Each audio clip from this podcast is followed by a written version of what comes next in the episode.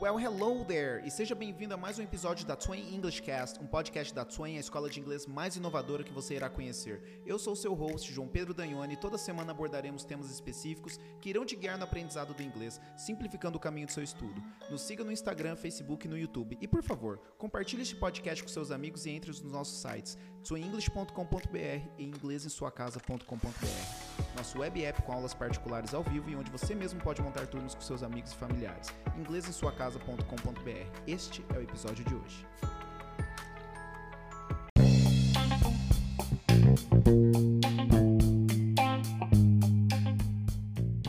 Pessoal, tudo bem? Aqui é o Teacher JP João Pedro e aqui é uma aula sobre o verbo do, does and did. Na verdade é o verbo do, né? O verbo auxiliar do significa fazer, só que ele tem duas conjugações, does and did. Did no passado, does para repeat. Meu Deus, falei muito rápido, que doideira, né? Relaxa que daí a gente vai explorar certinho esse verbo tão importante na construção de frases no inglês, tá ok?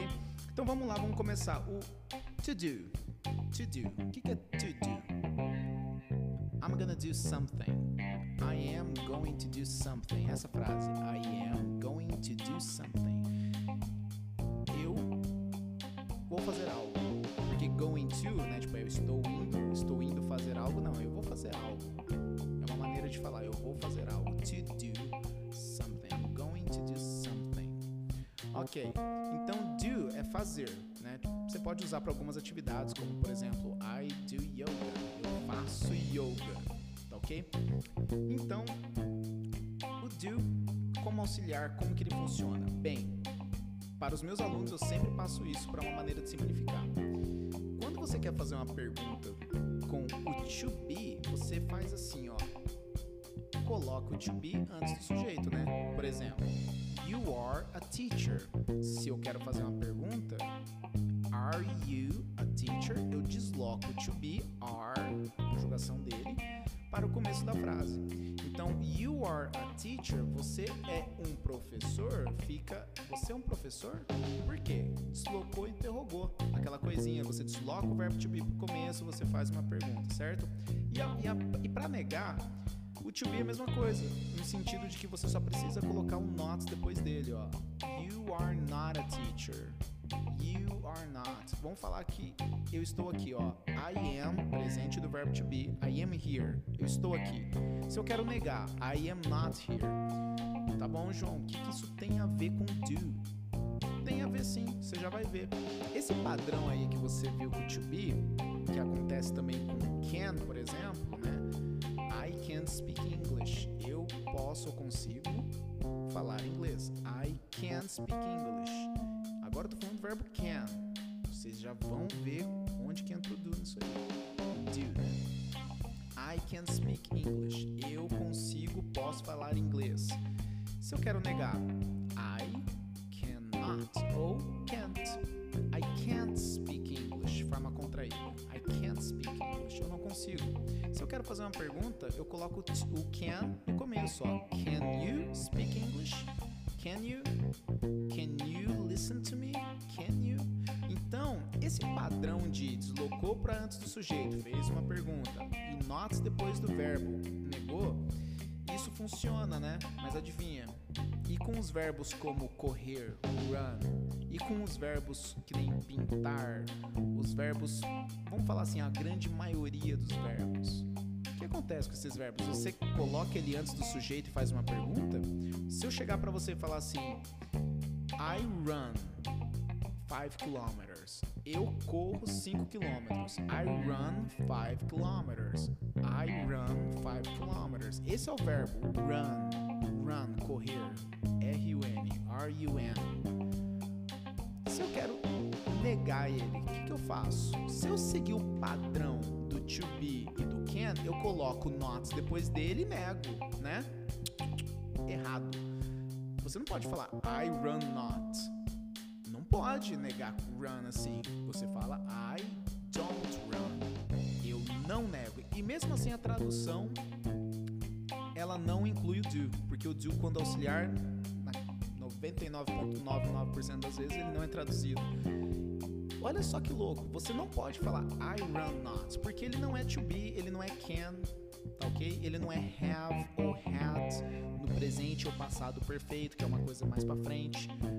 Ou seja, quando não é to be, can, have, has ou had no presente ou passado perfeito, quando não são estes verbos, você precisa do auxiliar do para negar e interrogar. Então olha só, I run 5 kilometers. Negativa, I don't run 5 kilometers. Eu não corro 5 quilômetros. Do you run 5 kilometers? Gente, sabe aquela pergunta besta, do you speak English? Que a gente via em muitas propagandas da, na, década de 90, começo dos anos 2000. Tipo, do you speak English? Do you speak English? Como que é? O que, que significa do you speak English? Você fala inglês? É a pergunta, não é? Olha só, para essa pergunta ser uma pergunta, o do foi colocado na frente do sujeito you. Do you speak English? Aí que funciona, você traz o do como auxiliar para ele executar a ação. Beleza? Tá bom, João, mas é do. Do you speak English? Do you run? Do we work here? Nós trabalhamos aqui, tipo, Tá bom, o do funciona para quem então? Porque tem o does. Ué, o do e does é a mesma coisa. É sério, é o mesmo verbo. É que o does é para quando a pessoa for he, she e it. He, she and it. Esse grupinho tá sempre juntinho na conjugação de um verbo. Olha só. Se eu perguntei para você, do you run? Ou o tradicional, do you speak English? E se fosse ela, digamos, does she speak English? Does she? Does she speak English? Do you speak English? Aí você fala, yes, I do. Aí você tá com uma amiga, um amigo do lado. Does she or does he speak English? Ou seja, saiu de do you para does she, does he. Ou seja, do e does é do, só que o does ele é para he, she it, é uma conjugação de acordo com o pronome. Aí você pode responder No, she does not. Ou no, she doesn't. Yes, he does. Yes, he does. Opa! Pode? Não, não pode. Porque no, she does not. Yes, he does. Yes, she does. Então, o que, eu quero dizer? Aqui, basicamente, a gente vai abordar um mental map que eu fiz para assim, os alunos, que se você é aluno do Swain, você tem acesso a isso. É um, é um mental map de do, does did. Que é basicamente para você entender na interrogação e na negação, na negativa, como usar o do, does and did. Mas é, é, simples. O did, ele é a forma do passado do, do do. Só isso. E qual, tem alguma estrutura? Tem. O verbo principal fica na forma base. Você não precisa conjugar ele. Você não precisa. Você usando auxiliar, por exemplo, do you run? Does she run? Você não precisa falar does she runs, para quem lembra de presente simples. Você não fala does she runs? Você não fala isso. Você não fala isso. Tá?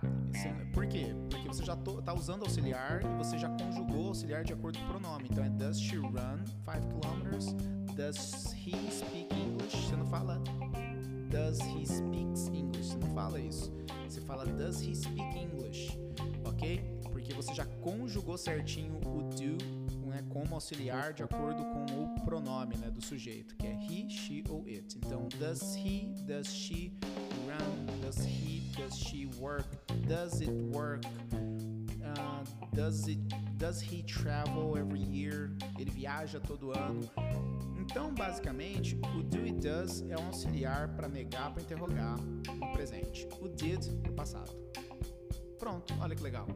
Então, o que, que a gente falta aqui? Analisar. Bem, do e does quando eu uso ele? Quando eu não estiver fazendo uma pergunta ou uma interrogativa para os verbos que são to be, can e have, has ou had do presente ou passado perfeito, que o had é do passado perfeito, tá?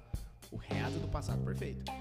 Mas isso, se você não estudou essas estruturas, o perfeito, né, que fala I have worked, eu tenho trabalhado. O auxiliar é have, né?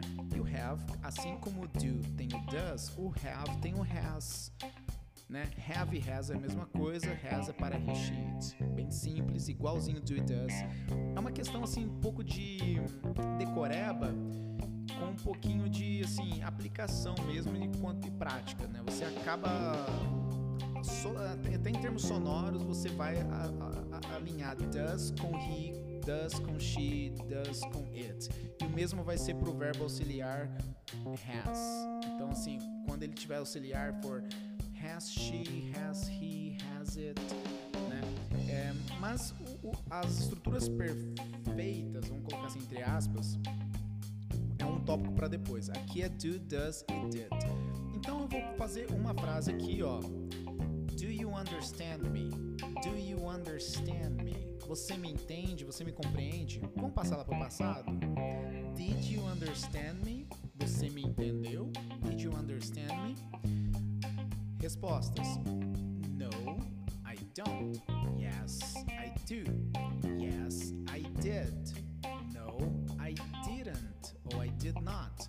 Ou seja, você confirma, né? Você pode confirmar. Você pode ser uma pessoa monossilábica também, tá? No inglês. Não tem problema nenhum. Se você quiser falar pouco, fala pouco. Né? Se alguém perguntar, did you understand me? Yes. Ou só no. Mas só para você entender o uso auxiliar, quando você fala no, I did not, você falou no passado. Então, no, I didn't. Não, eu não entendi. Não, eu não compreendi. Tá? E se você fala no, I don't, aí fica estranho, porque eu falei no passado. Ó, did you understand me? No, I don't. Conjugou errado, tá estranho. Tipo, é a mesma coisa que eu falar, você me entendeu? Não, eu não entendo. Não, você tem que falar, não, eu não entendi. Tá? Então, de acordo com o tempo de cada um, você fala assim, ó, do you understand me? Você me entende? Você me compreende? Yes, I do understand you. No, I don't understand you. Agora, se for no passado, did you? Falar para você, perguntar para você, você viajou no passado? Did you travel last year? Did you travel last year? Yes, I did. No, I didn't. Ok? Então, do e does é o verbo do no presente, mas does é para quando o verbo for he, she, and it. Oh, desculpa, opa, tô fazendo aqui uma loucura aqui.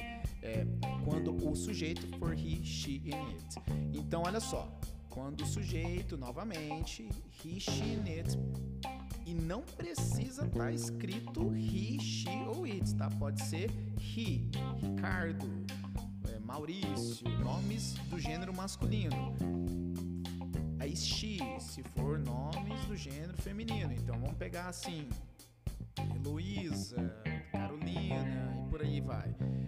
E it é para objeto, coisas inanimadas, conceitos até. Então, por exemplo, você pode falar que does it operate well? O que, que eu tô falando? Does it operate well? Well é bem. Operate é operar. Does it é uma pergunta. It uma coisa. Tipo, é a mesma coisa que eu perguntar: isto funciona, opera bem? Funciona bem? Operate pode ser também de operar, de operação, de maquinário. Então, por exemplo, funciona bem? Does it function well? Funciona bem? Does it operate well? Does it function well? Bem, does it? O does nem traduzido é. E o it é coisa. Então eu tô perguntando para você de algo, de uma coisa, né? Então, é, quando for, por exemplo, uma empresa, a does, o nome da empresa, does, pode ser o nome, sei lá, vamos falar, does Coca-Cola, Coca-Cola. Does Coca-Cola sell products in Australia? Tipo, a Coca-Cola vende produtos na Austrália? E se eu não quiser falar a palavra Coca-Cola? Já está implícita no já está implícita no contexto da conversa. Então eu falo does it sell? Does it sell in Australia? Entendeu? Quando tu usa do, does and did, se não for para o, o, se não for para, por exemplo, alguma atividade que realmente traz o, o verbo, como yoga, por exemplo, ou pilates, I do pilates, I do yoga. Até, por exemplo, fiz fisioterapia, né? Não é que você cursou fisioterapia, você fez fisioterapia. É, do, does and did, então basicamente é para interrogar ou negar verbos que não são no to be, can, o to be, o can, you have, has ou had, que é o do passado perfeito, have e has sendo do presente perfeito, tá? Então, recapitulando um exemplo aqui, eu vou fazer uma perguntinha, ó. eu vou falar, desculpa, uma afirmação, vou fazer o seguinte, ó. We travel every day. We, nós, travel, viajamos. We travel every day, todos os dias. Se eu quero negar, don't travel. Por que don't? Porque é do. We do not travel every year. O verbo é viajar, travel. Se eu quero negar, preciso do auxiliar, porque ele não é to be, can ou have, has e had. No, no presente ou passado perfeito. Então, olha só. We don't travel every day perdi no exemplo aqui, né? Every day or every year, que, né? ou seja, todo ano ou todo dia, tá? Vamos falar, we don't travel every day. Nós não viajamos todos os dias. Tá, se eu quero perguntar, a gente viaja todo ano? Do we? Eu só peguei o auxiliar e coloquei no começo. Do we travel every year? Do we travel every day? A gente viaja todo dia? Digamos que eu esqueci. é, do jeito que eu tô hoje, eu tô meio esquecido mesmo. Então, assim, o, o que, que eu quero que você guarde é que se o verbo em questão não for to be, can, have, has had, você precisa usar o do, o does e a forma passada dele did. Se for o does, é no presente para he, she, in, it. E muito importante frisar que to be, can, have, has had são um grupo, é um grupo muito importante de verbos. Meu Deus do céu, não tem como aprender inglês sem dominar eles. Só que é o seguinte, tem muitos outros verbos, né? Por exemplo, speak, falar. Se eu quero negar speak, eu não posso falar speak not. Tipo, eu não falo. Eu, I speak not. Eu não posso falar isso, tá errado. Você tem que falar I don't speak. Eu não falo. Olha só, eu não falo. Don't speak. Eu tive que trazer o auxiliar para fazer a negação. I don't speak. I don't speak. E se eu per quero perguntar se você fala Do you speak? Se eu quero perguntar da sua amiga Does she speak? Does he speak? Sacou? E se for no passado Did you speak? Did she speak? Did he speak? Entendeu? É bem assim mesmo. Então, pra, se você é aluno Twain, dá uma verificada nos mental maps nós temos mapas mentais tanto para você entender estruturas de interrogação e negativa, tá? E que eu acho que já vai ajudar bastante, beleza? Qualquer dúvida, fale com o seu professor ou mande uma dúvida no Classroom da Twain ou no e-mail administrativo. Ok, muito obrigado por hoje. Espero ter ajudado, espero ter simplificado esse conceito de um verbo tão importante que é esse auxiliar do, does e a forma passada dele did. Have a great